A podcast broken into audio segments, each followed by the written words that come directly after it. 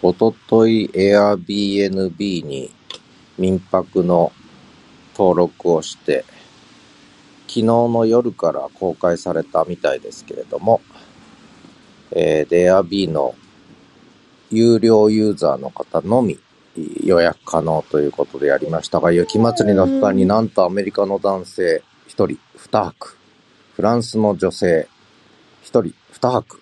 予約入りました。すごいですね、一晩で。まあ、雪祭り効果だと思いますけれども、どちらもワンちゃん大好きということで、楽しみにしてるそうです。すごいですね、エアビー。これは、えー、宿泊のインタレストの、でつながる SNS ですね。カーシェアに続いて、エアビー。なかなかすごいですね、SNS。ということで、ではまた。ではまた。